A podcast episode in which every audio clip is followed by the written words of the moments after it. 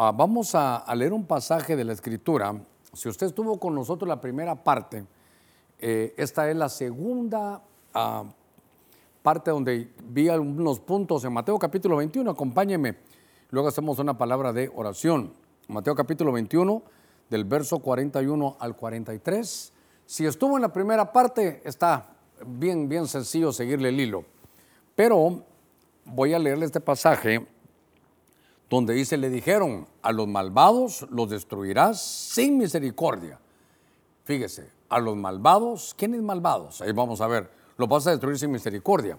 Y arrendarás tu viña a otros labradores, quienes le pagarán el fruto a su tiempo. Ese fue el consejo que, que él pidió el Señor. Jesús dijo, nunca habéis leído en las escrituras, mire qué cosa esta Nunca habéis leído que la piedra que desecharon los edificadores, esta fue hecha cabeza del ángulo.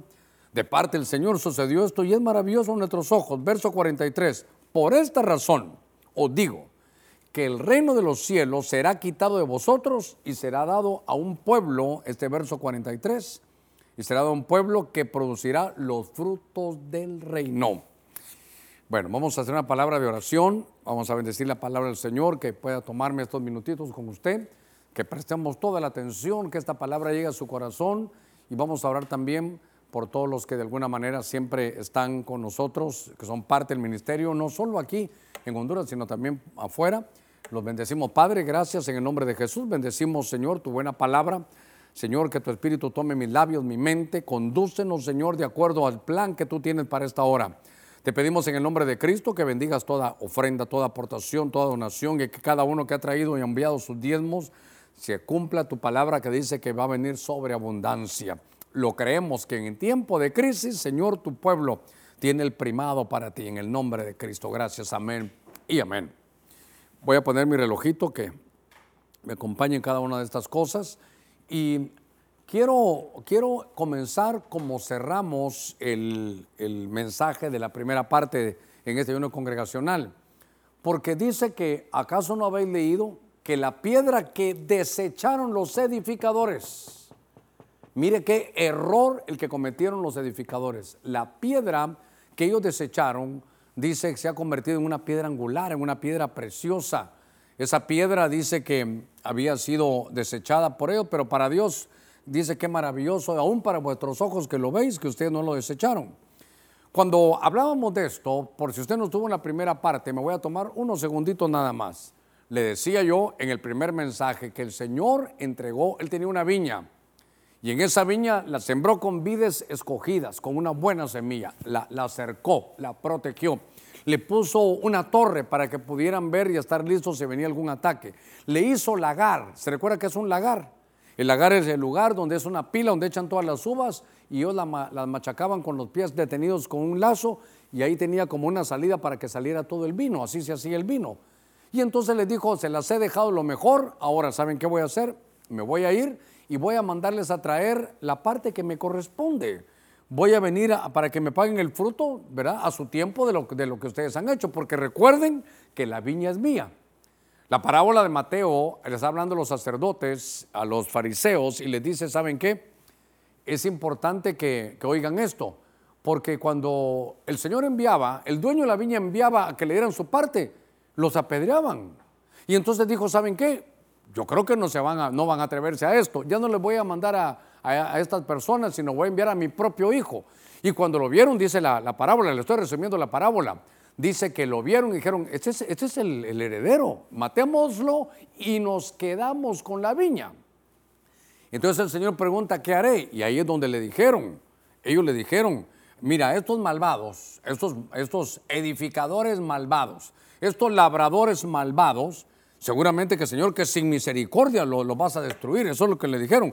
Y como no te pagaron esto, te vas a buscar otro que no desecharon la roca, que no desecharon esta piedra que aparece en el verso 42.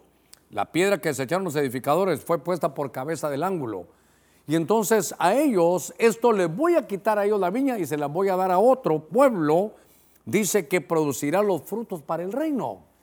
Qué interesante, yo le decía, y le agradezco ahí a, Juan Marcos y a la hermana Elka, creo que nos escribió de Tegucigalpa, donde me dice que de Moisés para Cristo hay más, de 1500 años. 1500 años. Entonces el Señor les dice, les dejé mi viña por 1500 años, les di la palabra. y como no hacían caso, entonces les mandaba a los profetas, los apedreaban, les mandé a mi hijo y lo crucifican. Entonces no dieron frutos y se quisieron apoderar de la viña. Entonces ya no quiero nada con ustedes y les voy a dar, por cuanto ustedes como edificadores, de labradores de los paz edificadores, desecharon, entonces miren la, palabra qué tremenda ahí, desecharon. Y entonces, ¿qué fue lo que ellos desecharon? desecharon la roca. Entonces, yo quiero que vea los, los errores, los errores que estos labradores, que estos ah, edificadores tuvieron. Porque entonces aquí a ver, ¿a quién iba dirigida la parábola? Note, a los sacerdotes. Si alguien sabía, eran los sacerdotes. Dice los fariseos también, a los sacerdotes, los fariseos, les dice el Señor, ¿saben qué? Ustedes quieren edificar, pero oiga, quieren edificar sin roca. Quieren edificar sin roca. Déjeme, lo voy a usar con estos colores primarios para que tratar de llevarlo ahí. Estoy entrando ya de, lleno al mensaje, porque le está diciendo, ustedes, ¿sabe qué? Ustedes quieren edificar sin fundamento. Y entonces dice, al pueblo de Israel que les había dado todo ese tiempo, note usted aquí, por eso digo que el reino de, de Dios os será quitado. ¿A quiénes les estaba hablando? A los fariseos y a los sacerdotes. Y será dado a una nación. Entonces o alguien me dirá, hey, pastor, a una nación no dice la iglesia. ¿Acaso no dice vosotros sois pueblo escogido, nación santa? La iglesia es la nación santa. Entonces dice que el reino de Dios se lo quitaron a ellos, al pueblo de Israel, y se lo dieron a la, a la iglesia para que produzca frutos. Entonces para producir frutos no tenemos que cometer los errores de los edificadores. Y el primer error de los edificadores fue que desecharon la piedra. Esa piedra es la cabeza del ángulo. Hermano, ¿quién es la cabeza del ángulo? Es Cristo. Entonces, hoy voy a hacer de tres puntos esto, a ver si me da tiempo, pero tendré que ir un poquito más rápido. Entonces, ¿cuál fue el error de los edificadores aquí? Que querían edificar sin la roca, sin la piedra del ángulo. Entonces, ¿sabe qué? Aquí nos está hablando de fundamentos. Querían edificar sin fundamento. Ah, hermano, yo, esto para mí es muy importante. ¿Sabe por qué? Porque querer edificar sin Cristo no están haciendo nada. Si yo se lo dije la vez pasada, se lo repito otra parábola de Jesús. Hay, hay dos formas de edificar basados en la roca y sin la roca. Si están en la roca, si están sin rocas en la arena, las mismas pruebas van a tener, esto se destruye y esto no. Para que esto perdure, no, no, mire, los errores es sin fundamento. Es habían desechado, dice, desecharon la roca y es la piedra del ángulo. ¿Cómo van a edificar sin Cristo? Esto, hermano, es muy importante. Déjeme llevarlo porque a ellos les quitaron el reino de los cielos. Perdóneme, ahí está. Y mire, dice que en el verso 45, usted sigue leyendo en su Biblia, se dieron cuenta y se molestaron. Dice, y los sacerdotes y los fariseos entendieron que Jesús se refería a ellos. Les dijo, ustedes no llevaron fruto. Por tanto, que saben de hebreo, que saben de que son como, como letras vivientes, que saben que son letras de fuego, que están enamorados del hebreo, pero, pero me tuvieron enfrente y no me conocieron. Les cumplí la profecía, estuve en Belén, ahí nací, no se dieron cuenta. Entré con la borriquita que estaba allá puesta, tampoco se dieron cuenta. Les dejé toda la profecía, las, las tuvieron enfrente. Y entonces, ¿por qué? Porque desecharon, hermano, la roca sin Cristo no se puede edificar. Entonces, ¿sabe qué? El problema ahora no son las religiones. El problema no es, vaya, el problema no es si creen en Dios o no, porque dice que está el Dios, hermano, el Dios de este siglo. Usted sabe que es Satanás, que el Señor lo reprenda. Entonces, el problema es, el key del asunto es saber quién es Cristo. Y note que se puede tener título teológico, fariseos, hermano, sacerdotes, gente dedicada a eso los escribas letra por letra. Me falta aquí los intérpretes de la ley. Eso sabe cómo se llama ahora, hermenéutica, el poder interpretar la Biblia. Pero sin la roca no se va a poder hacer nada. Entonces me tomé estos minutitos para, para entrar ya en el tema. Entonces lo que quiero llevarlo es que me di la tarea de buscar. Seguramente hay más y le ruego mi correo de pastor hn. Si mira errores de edificación, los errores de los edificadores, se va a dar cuenta usted que eso es, corremos peligro que Dios diga, entonces te quito el reino de los cielos a ti también, ya se lo quité a los judíos. Ya se lo quité a los hebreos, se lo van a devolver porque para eso está la septuagésima semana de Daniel. Para eso está el tiempo de tribulación y gran tribulación, nos van a hacer volver. Pero ahorita lo de la autoridad es la iglesia. Entonces me hablo a mí mismo y le hablo a los hermanos, cuidado cómo edificamos. Ya en la primera parte vimos la, la piedra y que somos piedras vivas, pero tenemos que tener cuidado cómo edificamos. Venga conmigo. Venga conmigo. En el libro de Éxodo, capítulo 32, venga conmigo, en el verso 19, en el verso 19 y 20, vamos a ver, y es que sabe que lo, lo que me da, lo que me hace temblar, pero de verdad le digo es que son gente de Dios. Aquí vamos a ver a Aarón. Aarón era el sumo sacerdote. Y entonces tenemos que tener cuidado de no salirnos de las cosas que Dios quiere que nosotros edifiquemos, porque errores los pueden cometer cualquiera, pero aquí es Aarón, era el sumo sacerdote llamado Aarón. Entonces, déjenme que estoy luchando aquí con el marcador. entonces, vamos a leerlo. Fíjese que en el verso 19 dice, y sucedió que tan pronto como Moisés se acercó al campamento, mire, vio el becerro y las danzas y se encendió la ira de Moisés y arrojó las tablas de sus manos y las hizo pedazos al pie del monte. Verso 20. En el verso 20 dice la escritura, y tomando el becerro que habían hecho, lo quemó en el fuego, lo molió hasta reducirlo a polvo y lo esparció sobre el agua e hizo que los, que los hijos de Israel la bebieran. Muy bien.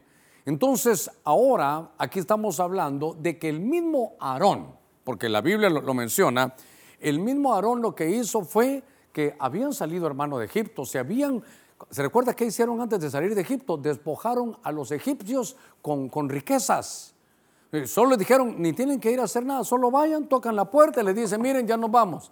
El Señor me dijo que me dieras eh, tesoros, piedras preciosas, dámelas porque me voy. Y la gente se las daba, así despojaron a los egipcios.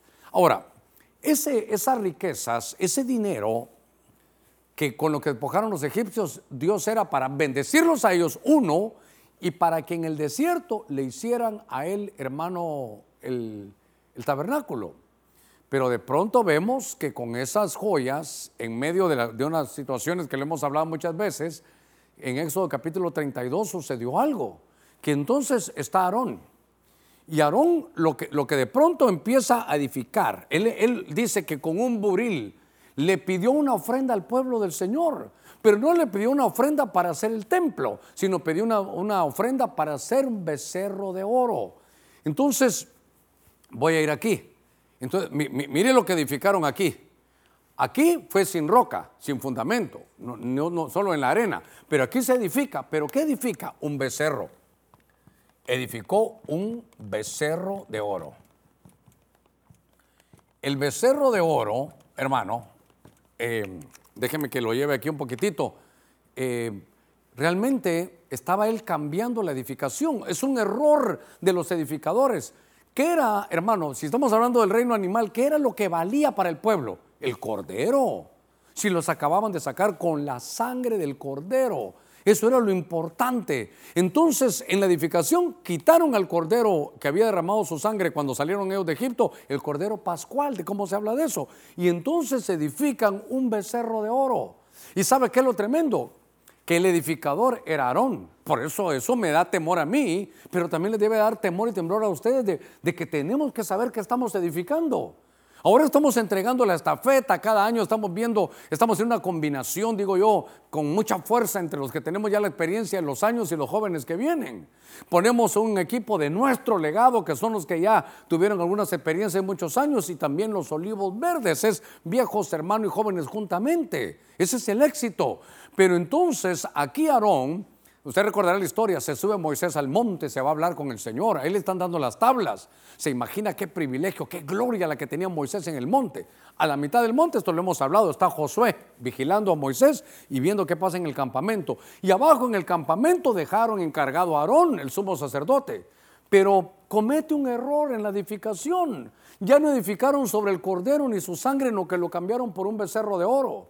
Y entonces, ¿sabe qué decían? Este es tu Jehová, tu Dios, eh, alábalo, cántale, qué lindo que esté con nosotros. No decían que, no decían adoremos al becerro de oro, no. Seguían diciendo, esta es una adoración para Jehová. Note que hubo danzas, hubo música, hubo música, danza. Y entonces lo que estaban haciendo aquí, ¿sabe qué era? Estaban echando, estaban, estaban cambiando, cometiendo un error en la adoración.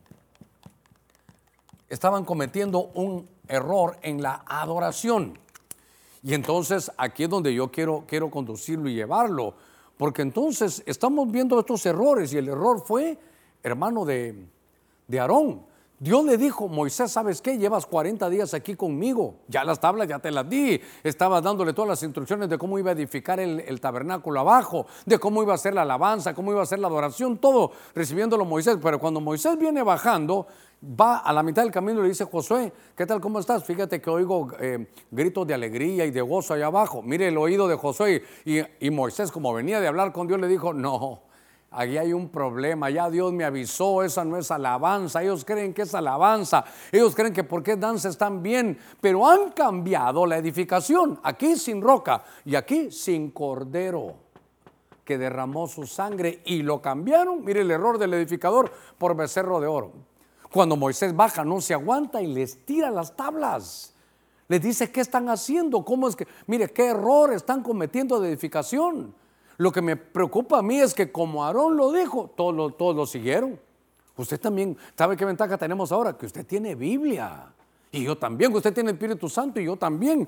Tenemos que ir cotejando para que no se vaya a perder, hermano, los, los, los formatos establecidos en la palabra. ¿Sabe cómo es esto? Edificar fuera del estándar. Estos son edificadores, ¿sabe qué? Como que no miran los planos. Para eso hay un arquitecto que va guiando, para eso hay un diseño, pero aquí se empezó a perder el diseño.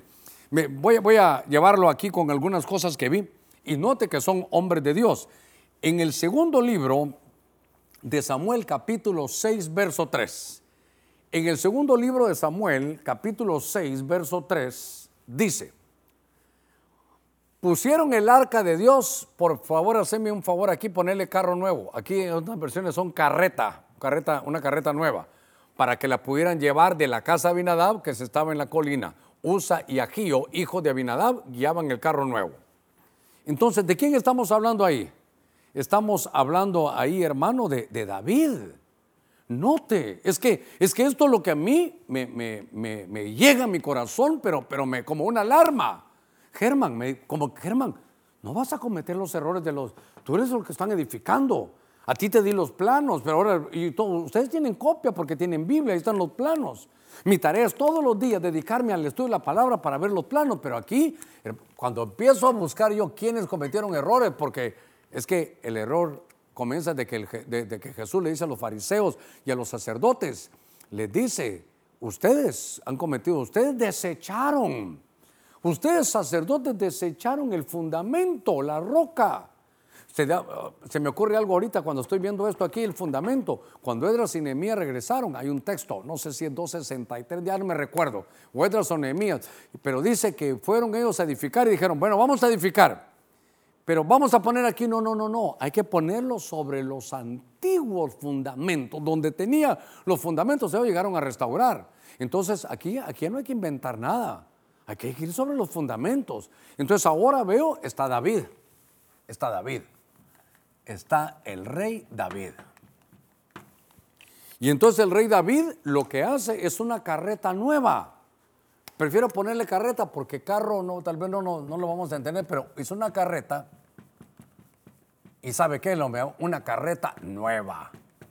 Eso es lo nuestro. Nosotros somos jóvenes, esto es lo nuestro vamos a poner algo nuevo, vamos a quitar lo viejo. Eh, cuidado, cuidado, cuidado con lo que desechas. Porque cuando la Biblia habla de llevar, ¿cuál era el problema aquí? Mire, el arca de Dios. Y el arca de Dios le pusieron ellos un, un carro nuevo. ¿Pero quién se lo puso? David. Para que le pudieran trasladar el arca, trasladar el arca. Obviamente cuando se habla del arca, se está hablando de la presencia de Dios. Y es que entonces aquí hay un problema, aquí hay un problema. ¿Cómo trasladar la presencia de Dios? Entonces aquí el lío era cómo se iba a manejar la presencia de Dios. La presencia de nuestro Señor. Es importante esto, hermano, muy importante. Ahora, David no lo hizo por las malas sino que él, ¿sabe qué? Habían descuidado. No era como nosotros que tenemos una Biblia. No, ahí, ahí en cualquier lugar, hermano, era un tiempo de oscurantismo. Saúl había, se había olvidado del arca, se había olvidado de los cultos, no sabían dónde estaban, hermano, las, las copias para poder leer. Lo que quiero llevarlo es que David se le ocurrió y dijo, voy a trasladar el arca. Entonces se le ocurrió una manera nueva.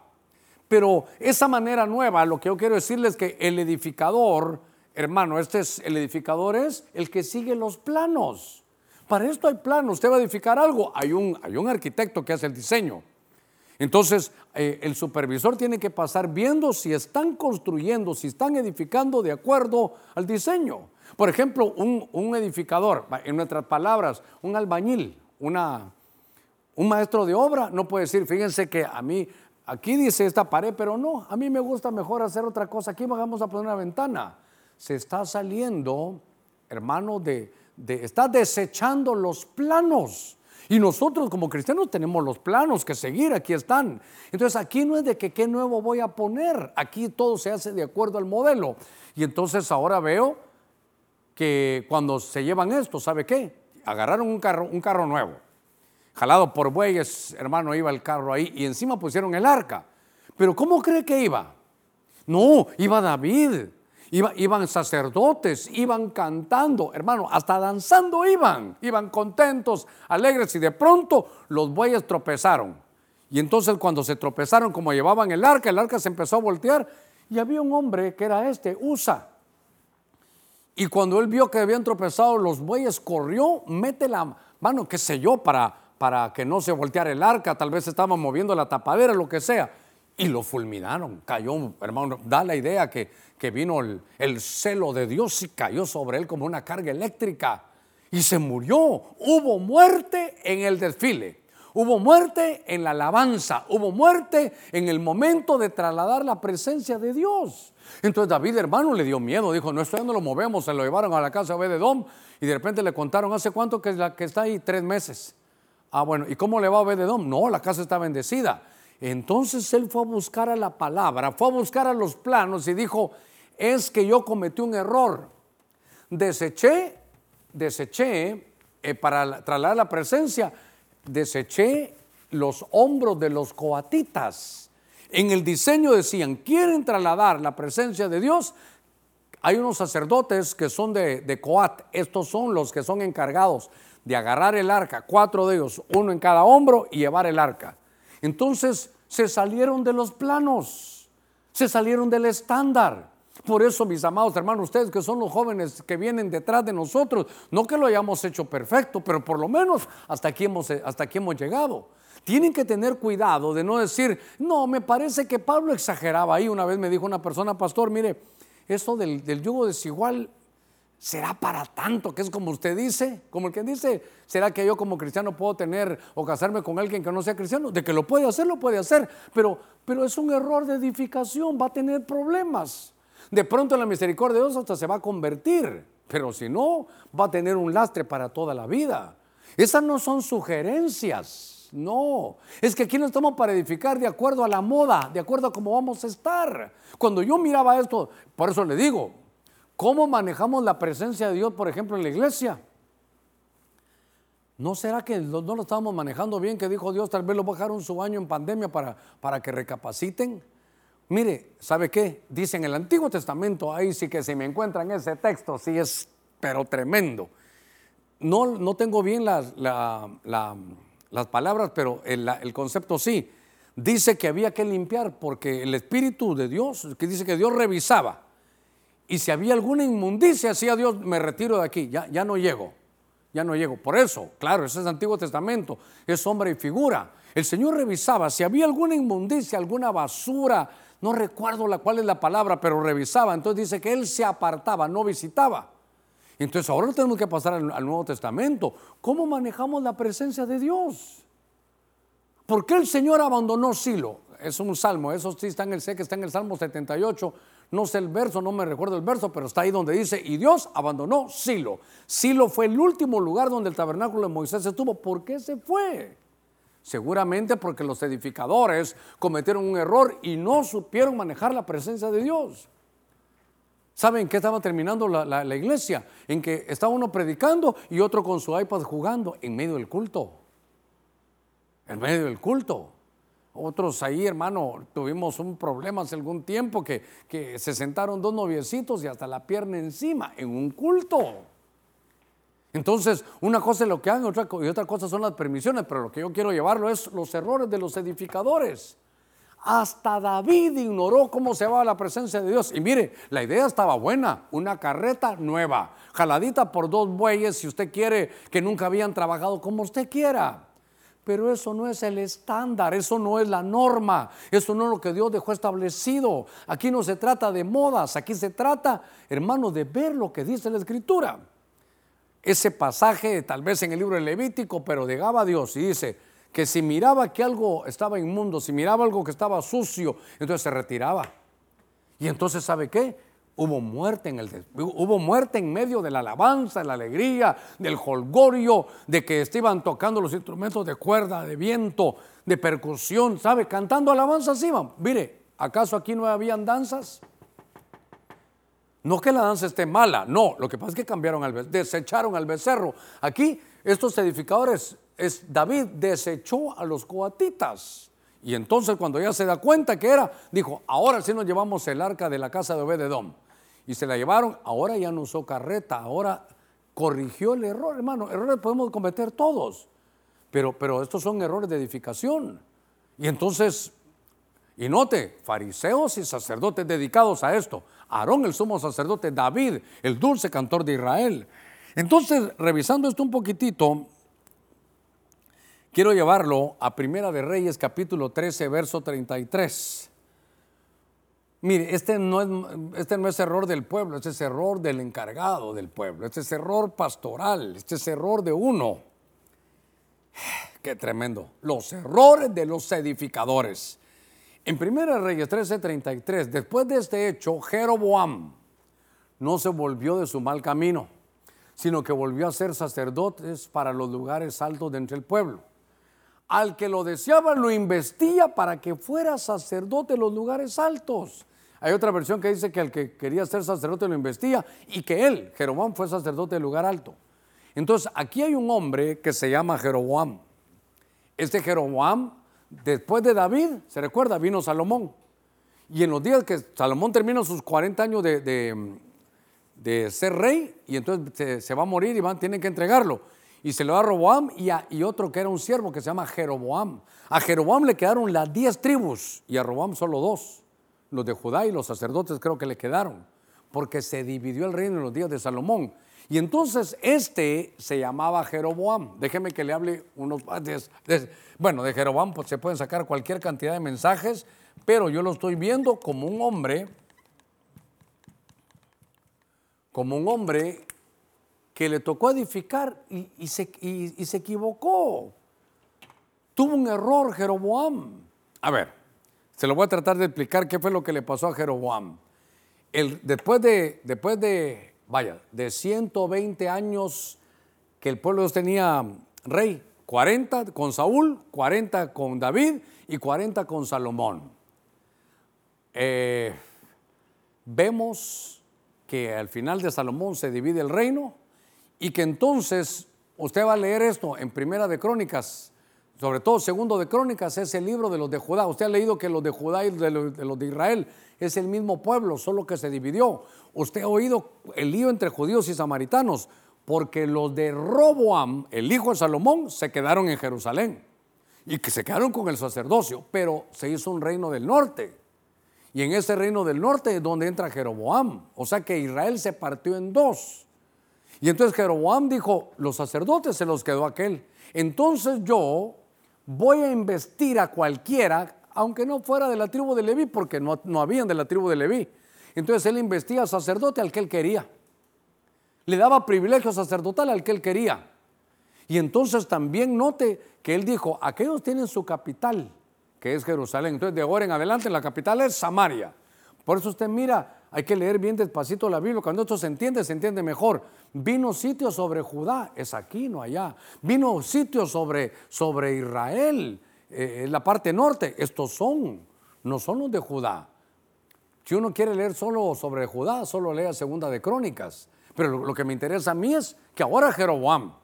Entonces, ahora, ahora Jeroboam se da la tarea de que como no tenía sacerdote, investía al que él quería.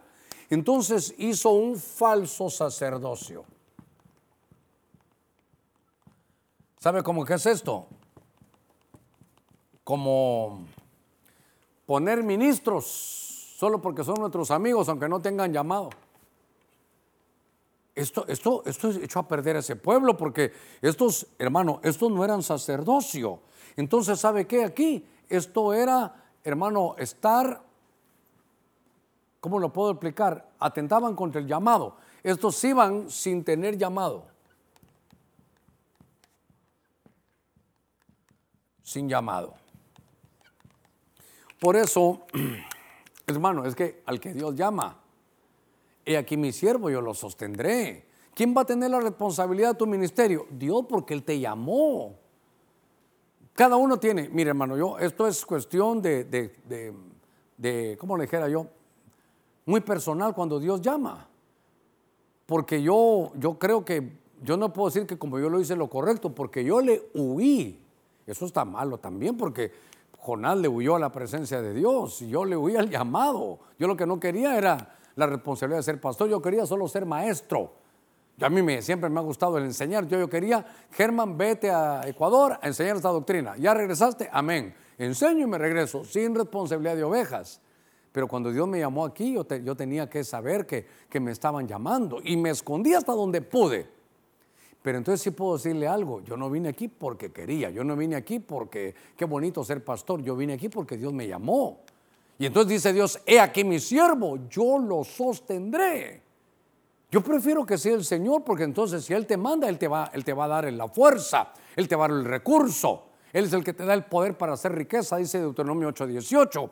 Pero entonces Jeroboam pone líderes sin llamado, pone sacerdotes que no eran de la tribu de Leví. Entonces, ¿cómo, cómo lo aplicamos ahora? Es, ¿sabe qué? Es como, como que fue un rey, como anduvo por mal camino, él habilitaba, ungiendo, hermano, y haciendo a gente que ni había llamado. No me gusta atacar a nadie, la verdad, yo creo que sembrando la verdad se marchita el error, pero si lo he visto, invitados, los invitan a una congregación y entonces, sí, tú, el que tiene la Biblia abierta allá, ven para acá, el Señor me mostró que eres profeta, pero Él no es el pastor. Y anda ungiendo, anda invistiendo gente que ni siquiera Él pastorea. Entonces está cometiendo, son errores de los edificadores, porque están mandando gente, hermano, a ministerios y no tienen llamado. Mire, no tienen llamado ni ellos que lo están haciendo, ni los que están mandando. Jeroboam investía, ¿sabe qué? Investía el que él quería. ¿Sabe qué dice el Señor a veces? ¿Sabes qué? Y pusiste reyes y yo no lo supe. ¿Qué le parece? ¿Qué, le parece eso? ¿Cómo, ¿Cómo, Dios nos habla a los edificadores? Pusiste reyes y yo ni lo supe. Pusiste liderazgo, llamaste ancianos y a mí ni me lo consultaste. Te pusiste a hacer un templo y a mí ni en cuenta me tomaste. ¿Qué, le parece? Son errores de los edificadores. Es que eh, para nuestros, para entenderlo yo mejor, aquí está lindo como dice la Biblia edificadores, se oye muy bonito, constructores, dice otra versión, pero realmente me voy a tirar a mí, ustedes no, a mí. Somos los, yo soy un albañil, soy un albañil, solo recibo las órdenes, solo me toca edificar de acuerdo al plano que dio el Señor. Claro que nosotros tenemos una ventaja, los planos se los dieron a Pablo. Entonces ahora para hacer una iglesia no es como yo digo, miren, no se van a molestar, sonríese que Cristo le ama, no se van a molestar. Enseño y les digo, hermanos, así es el culto, con esto y me mandan a decir, ¿para qué tanto elementos si lo que se requiere es amor? Ya ve, quieren edificar de acuerdo a su gusto y a, su concepto. Si para eso tenemos la palabra escrita. Y entonces yo empiezo a notar que tenemos tantas cosas y estamos cometiendo errores.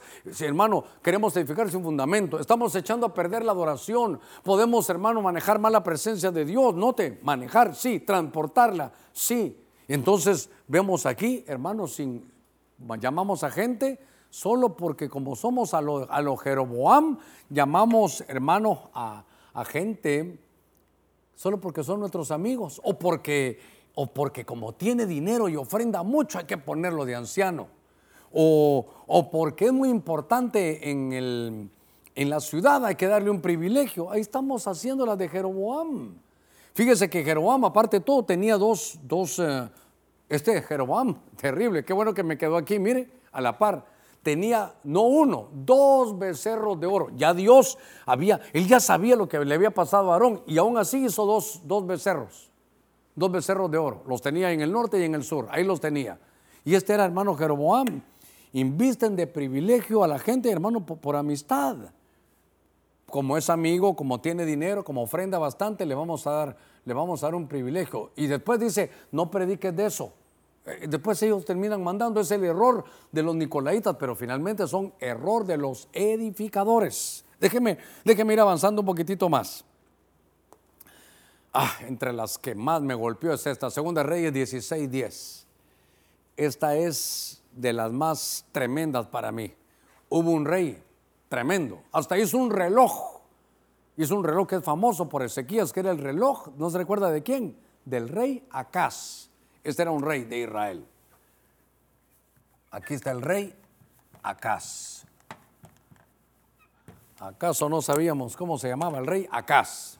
Mire, mire lo que hizo este. Es que esto, hermano, da, da celo, da como cólera, perdóneme, hombre. Mire, y el rey Acaz fue a Damasco, ahí a Siria, a ver a Tiglat eh, Pileser rey de Asiria, y vio el altar que estaba en Damasco. Y el rey Acaz envió al sacerdote Urias el diseño del altar y su réplica, conforme a toda su hechura. Espérenme, tengo que ir despacito, tengo que agarrar aire, porque esto sí, qué terrible. Mire lo que hizo el rey Acaz. El rey Acaz, en los tiempos de los reyes, ya, ya estaba hermano el templo no solo el tabernáculo de Moisés, ese había pasado, ya estaba.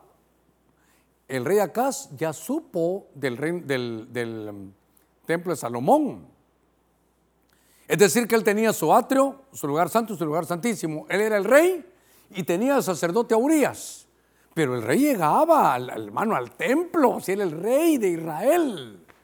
Y entonces llegaba y, y hermano, no, no, le tocó el tabernáculo de Moisés, que era que era muy tosco. Le tocó ver, a él le tocó ministrar cuando el templo de Salomón estaba en su auge, hermano, las, las paredes de oro.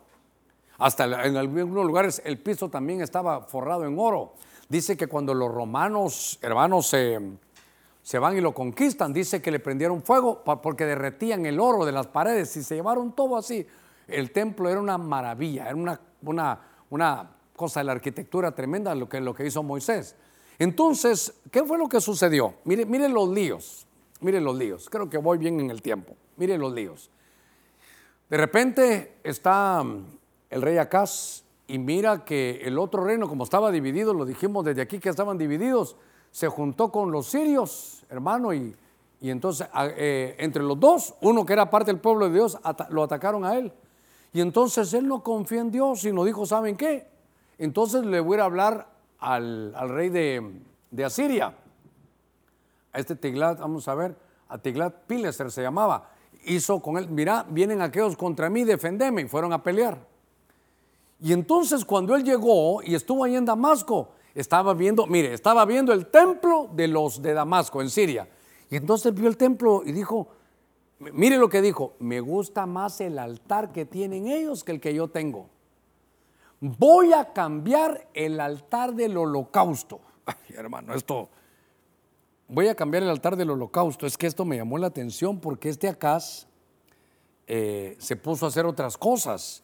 Y entonces, a ver, ya perdí la página aquí que tenía el apunte, pero, pero bueno, déjeme llevarlo aquí y aquí lo vamos a, ver. Entonces, Acaz dijo, mire, ya estaba hecho.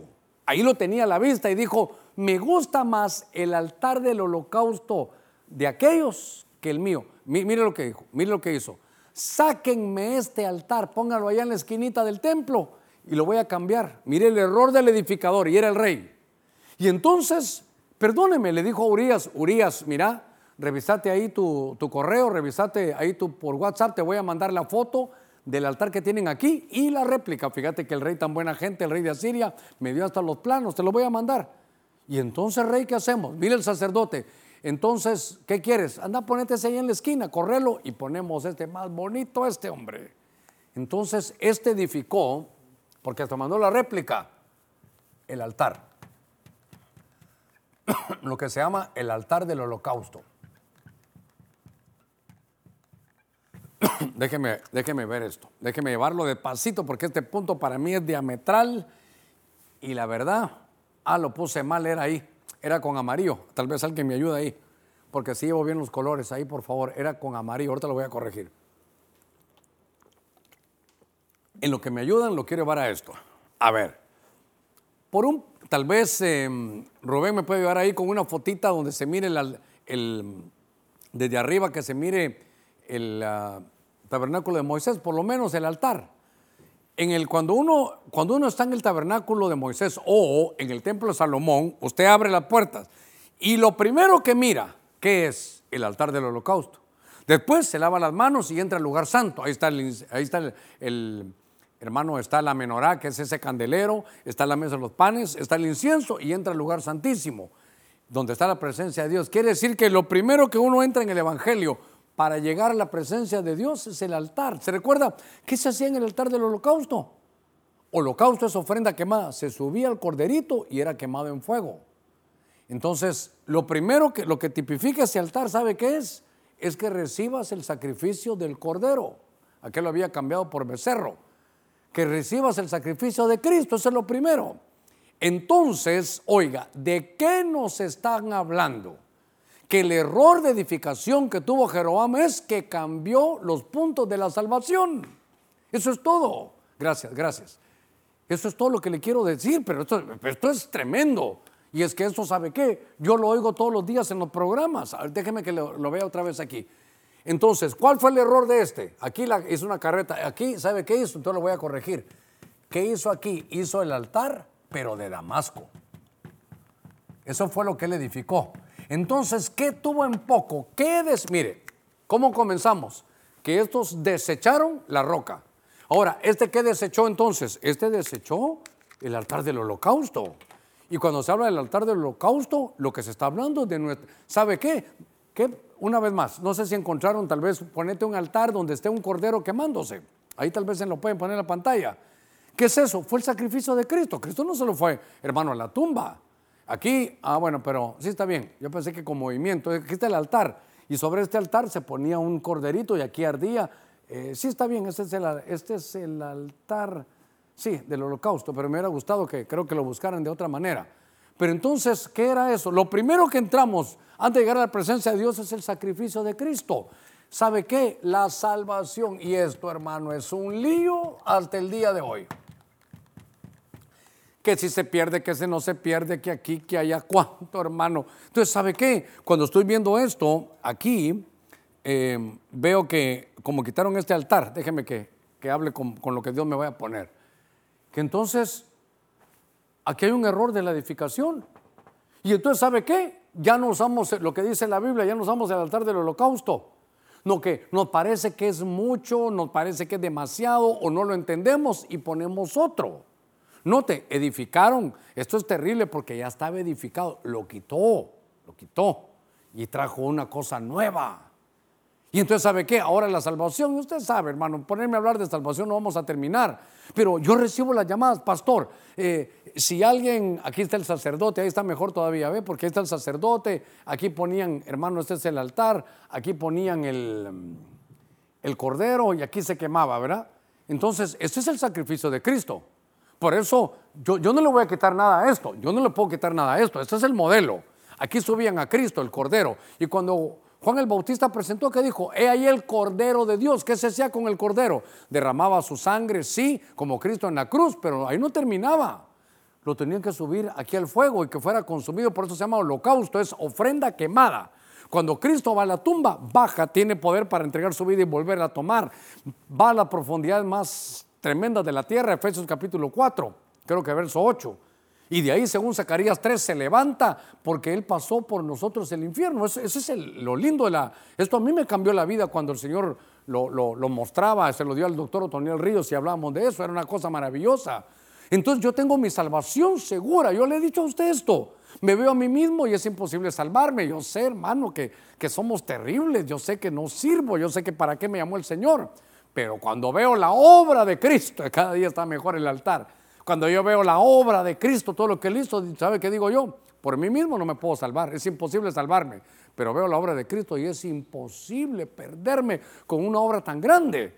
Pero entonces ahora cambiaron el altar, ahora tienen el altar de, Damasco. Entonces ahora, pastor, fíjese que mi esposo eh, se molestó conmigo y me gritó antes de irse y se tuvo un accidente y se murió, se fue al infierno porque me gritó, imagínese. Pastor, aquel eh, vivió mal y entonces se murió, pero, pero entonces, ¿qué, va a pasar con él?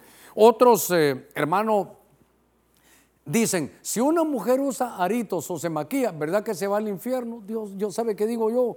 ¿Qué tan bajo? ¿Cómo fue que quitaron el altar del holocausto? ¿Cómo nos quitaron una salvación tan grande y nos pusieron una salvación tan poca cosa con el de Damasco? ¿Usted cree que la obra de Cristo es imperfecta, que lo necesita usted para salvarse? O como el que dice, vaya Señor, ya hiciste tú la obra, pero no alcanzó, voy a ver cómo te ayudo. Hermano, si no ayudamos en nada, no ayudamos en nada. El Señor sabe en nosotros, mire, no se va a molestar, pero le voy a leer, una vez se lo leí a unos hermanos y me gocé mucho, 1 Corintios 1, 26, hasta el 29 quiero leerle, 1 Corintios, porque Dios nos eligió.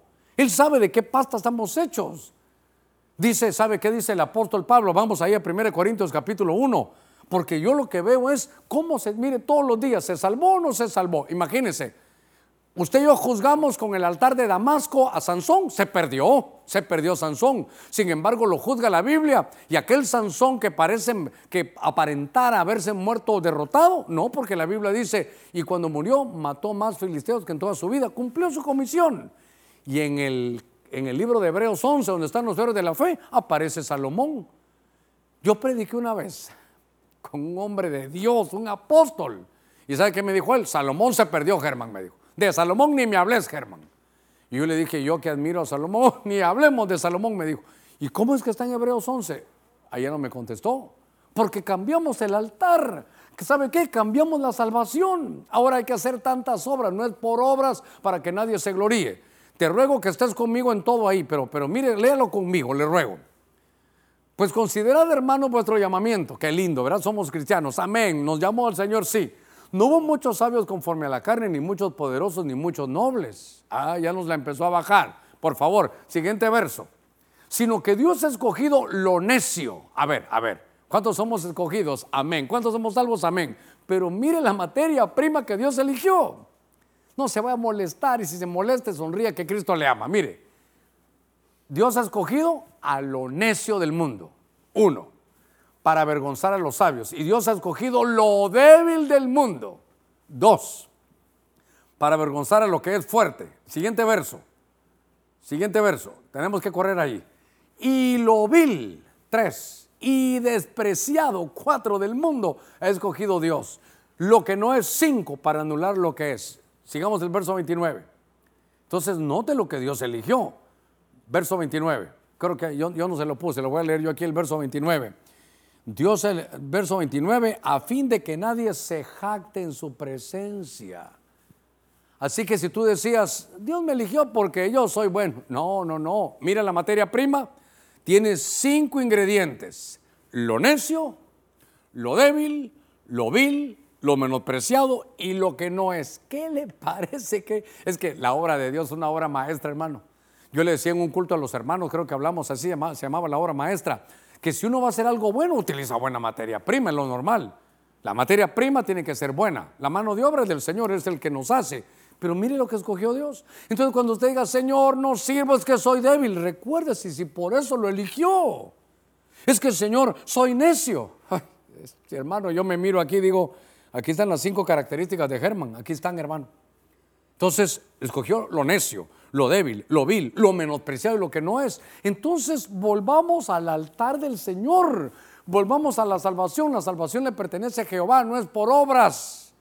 Para que nadie se gloríe. Dios es soberano. Por eso me han preguntado, pastor, y aquel texto que dice a Jacob amé y a Esaú aborrecí. ¿Cómo, ¿Cómo me explica eso que Dios aborreció a Esaú? Y yo le contesto, no, Quiero que tú me expliques cómo fue que amó a Jacob, si era un usurpador, mentiroso, necio, débil, vil, menospreciado, y él eligió. Entonces ahora yo, ¿sabe qué digo? Señor, gracias, porque si fuera por mí mismo, seguro que no me salvo. Pero cuando miro, no el altar de Damasco, miro el altar del holocausto, el precio que pagaste por mí, miro tu obra perfecta, sé, estoy seguro que yo no me voy a perder. Pero espero darme a entender, no, no, por la obra mía, si yo soy igual, yo soy, cumplo con esta materia prima, hermano, lo necio, lo débil, lo vil, lo menospreciado y lo que no es. Por eso tenemos que recuperar edificadores, nosotros los pastores, los ministros, y ustedes, porque ¿sabe qué digo yo con Acaz? Estoy de acuerdo que, no estoy de acuerdo, ya está mal que él diga, te mando hasta una réplica, quita ese que era el modelo de Dios y mete este. Pero lo que no aguanto es que Urias le diga, sí, tenés razón, ahorita lo voy a hacer. Urias como sacerdote le hubiera tenido que decir, mira, mira, mira, cuidado, cuidado, lo que estás, ¿cómo vas a quitar algo de Dios? ¿Cómo vas a cambiar el altar del holocausto por el altar de Damasco? Son errores de los edificadores. De entre todos, este hermano me, me, cuando yo lo vi dije entonces, hasta la salvación ahora. Qué cosa más terrible. Por, hermana, por usar pantalones, usted no se va en el arrebatamiento. Dios mío. Por maquillarse, eh, se va al infierno. Dios santo. Yo conocí un predicador, mi pastor no, nunca era así, pero una vez invitó a un predicador que decía que los varones tenemos que tener hasta el cuello, hasta aquí, con botón, porque si lo tenemos ahí, somos vanidosos. Y que las hermanas, creo, esas que se, esas que se maquillan, nunca se me olvida, estaba en ese culto y les gritó, ciegas, Dios mío. Dios santo, decía uno, y este es el Evangelio. Le conté que yo estaba adorando, ya se los he contado, con los ojos cerrados en aquel tiempo, yo recién convertido, y de repente me meten un papelito en la bolsa. ¿Sabe qué dije yo? Una ofrenda. Tal vez me vieron que no tengo ni para la gasolina y me van a dar una ofrenda. Y aquí decía, hermano, si usted dejara de usar jeans y unas botas que trae, Dios, Dios oiría su adoración. ¿A qué horas? Mire, a ver, cambiaron a este, mire, el becerro de oro. ¿Sabe qué cambiaron? El altar del holocausto. Cambiaron al, aquí cambiaron al cordero por el becerro y aquí cambiaron al altar del holocausto por el altar de Damasco. No podemos confundirnos, tenemos que tener cuidado. Déjeme avanzar un poquitito, que me quedan unos minutitos todavía. En Hechos 7:43 dice, más bien llevasteis el tabernáculo de Moloch y la estrella de vuestro Dios Renfán, las imágenes que hicisteis para adorarlas. Por tanto, dice Dios, ahora los voy a transportar más allá de Babilonia. Verso 44, en el desierto nuestros padres tenían el tabernáculo del testimonio. Nuestros padres tuvieron el tabernáculo del testimonio en el desierto, tal como lo había ordenado que lo hicieran. Dice aquel que habló Moisés conforme al modelo que le había visto. Me gustaría tabernáculo y modelo, con amarillo. Entonces aquí le están diciendo cómo es posible que saliendo, habiendo visto la mano poderosa de Dios, mire, mire, póngame atención a esto, porque aquí, este, lo voy a poner con otro color, solo, solo este aquí. ¿Por qué? Porque este no era del pueblo de Dios para mí. Estos de este punto eran los infiltrados. Los infiltrados. Recuérdese que cuando el pueblo de Dios salió, en números creo que 11.4, dice que iba parte de los egipcios, se fueron con ellos.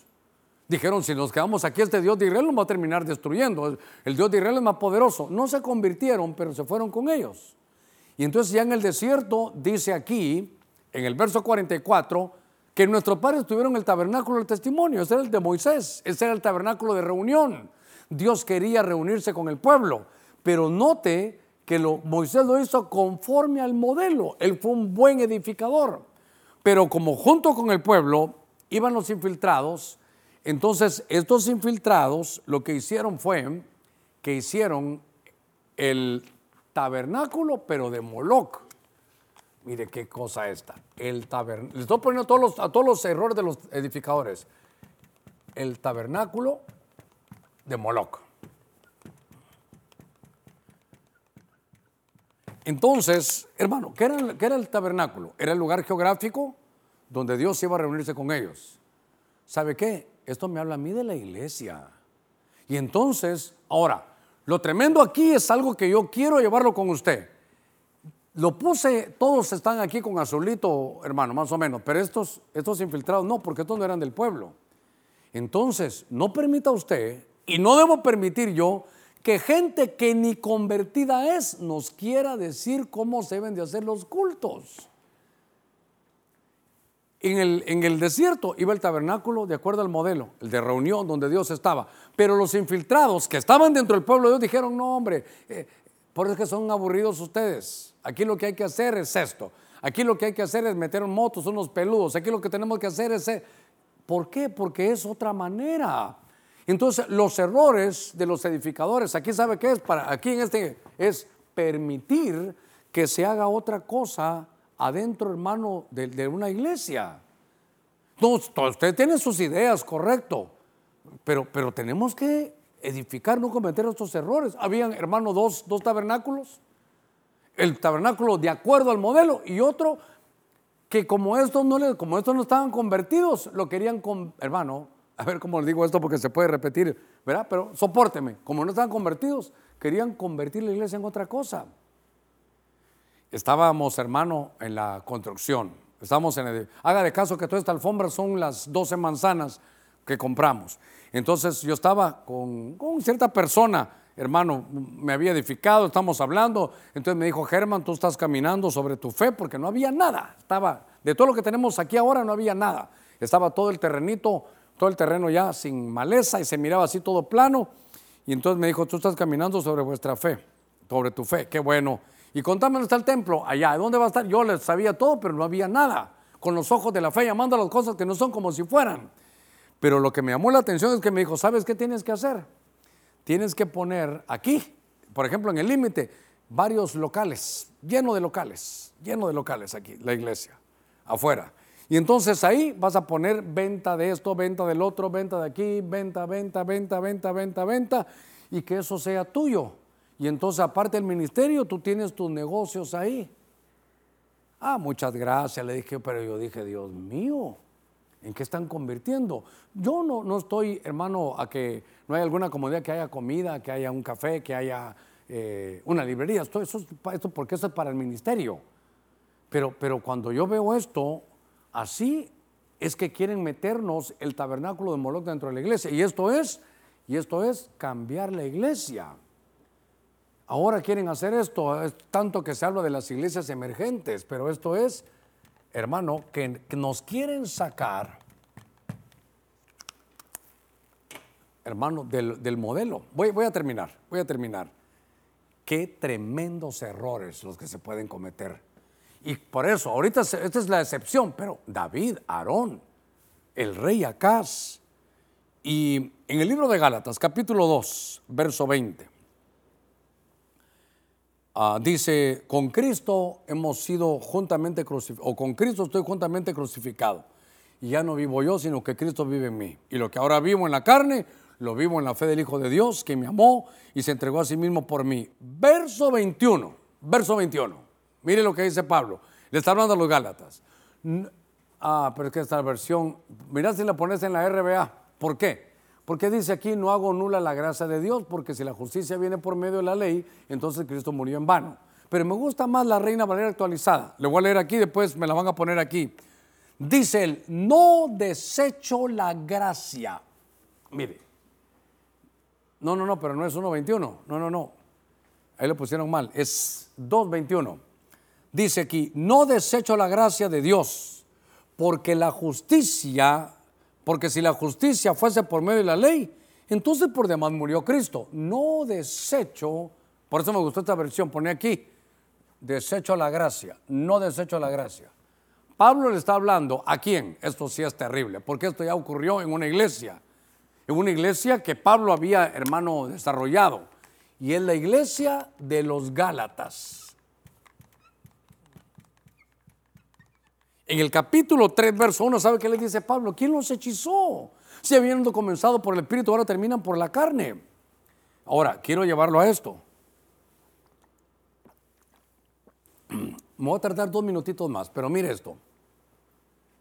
Cuando Jesús, palabras de Cristo, le habla a los edificadores, ¿por qué desecharon la roca? ¿Se recuerda que así comenzó el estudio? Desecharon la roca. Pero entonces ahora los, los Gálatas lo que están desechando es la gracia. Ellos querían, hermano, volverse a la ley.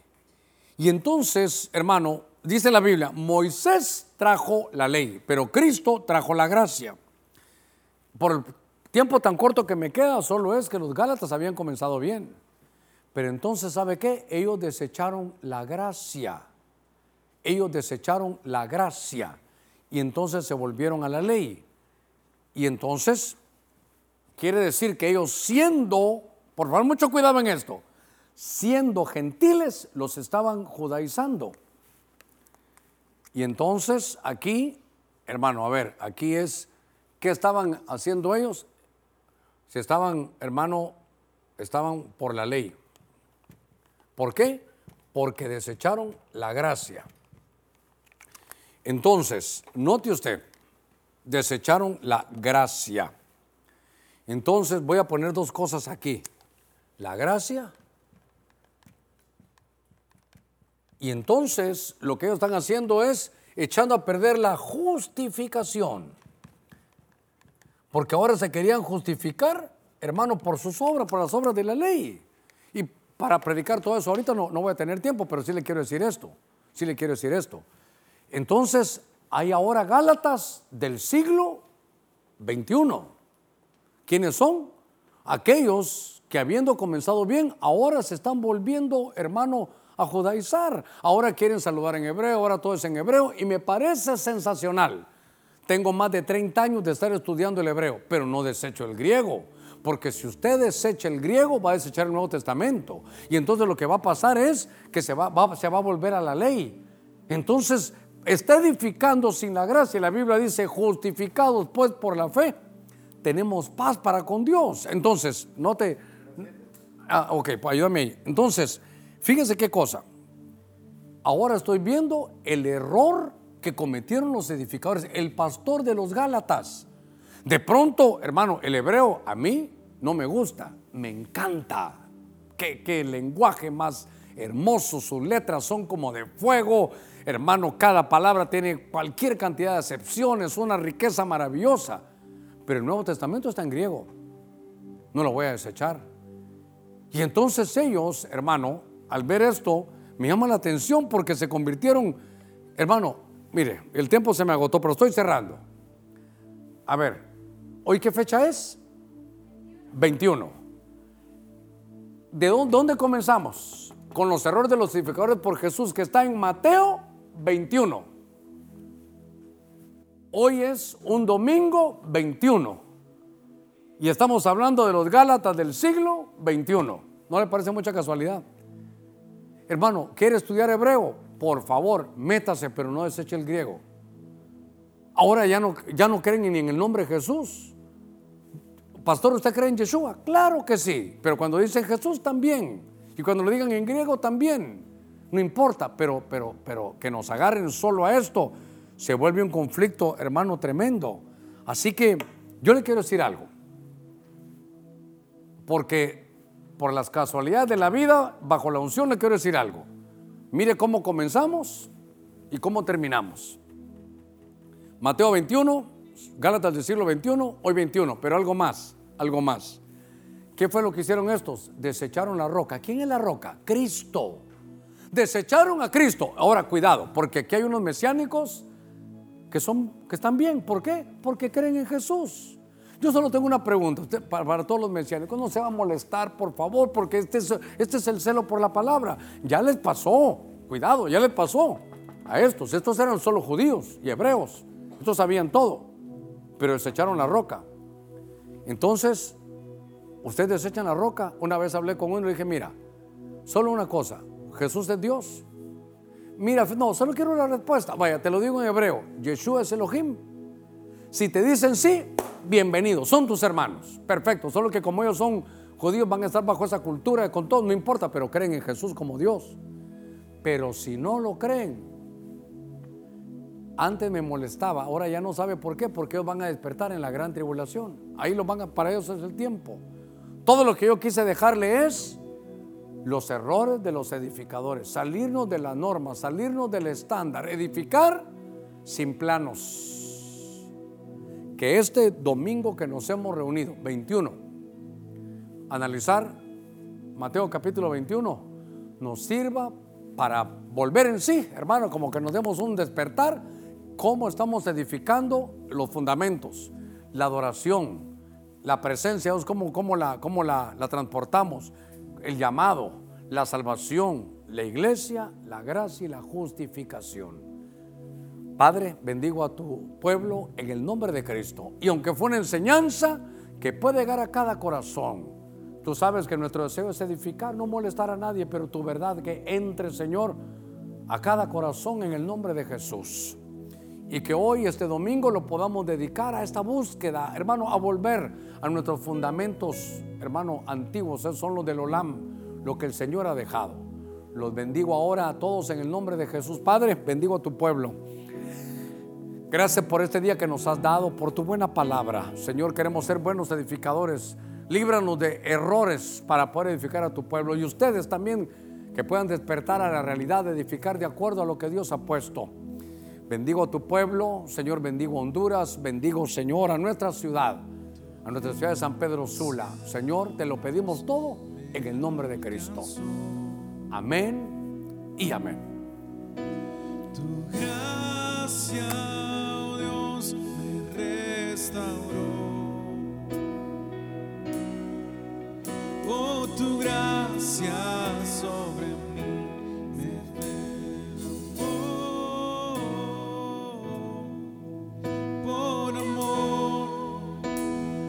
te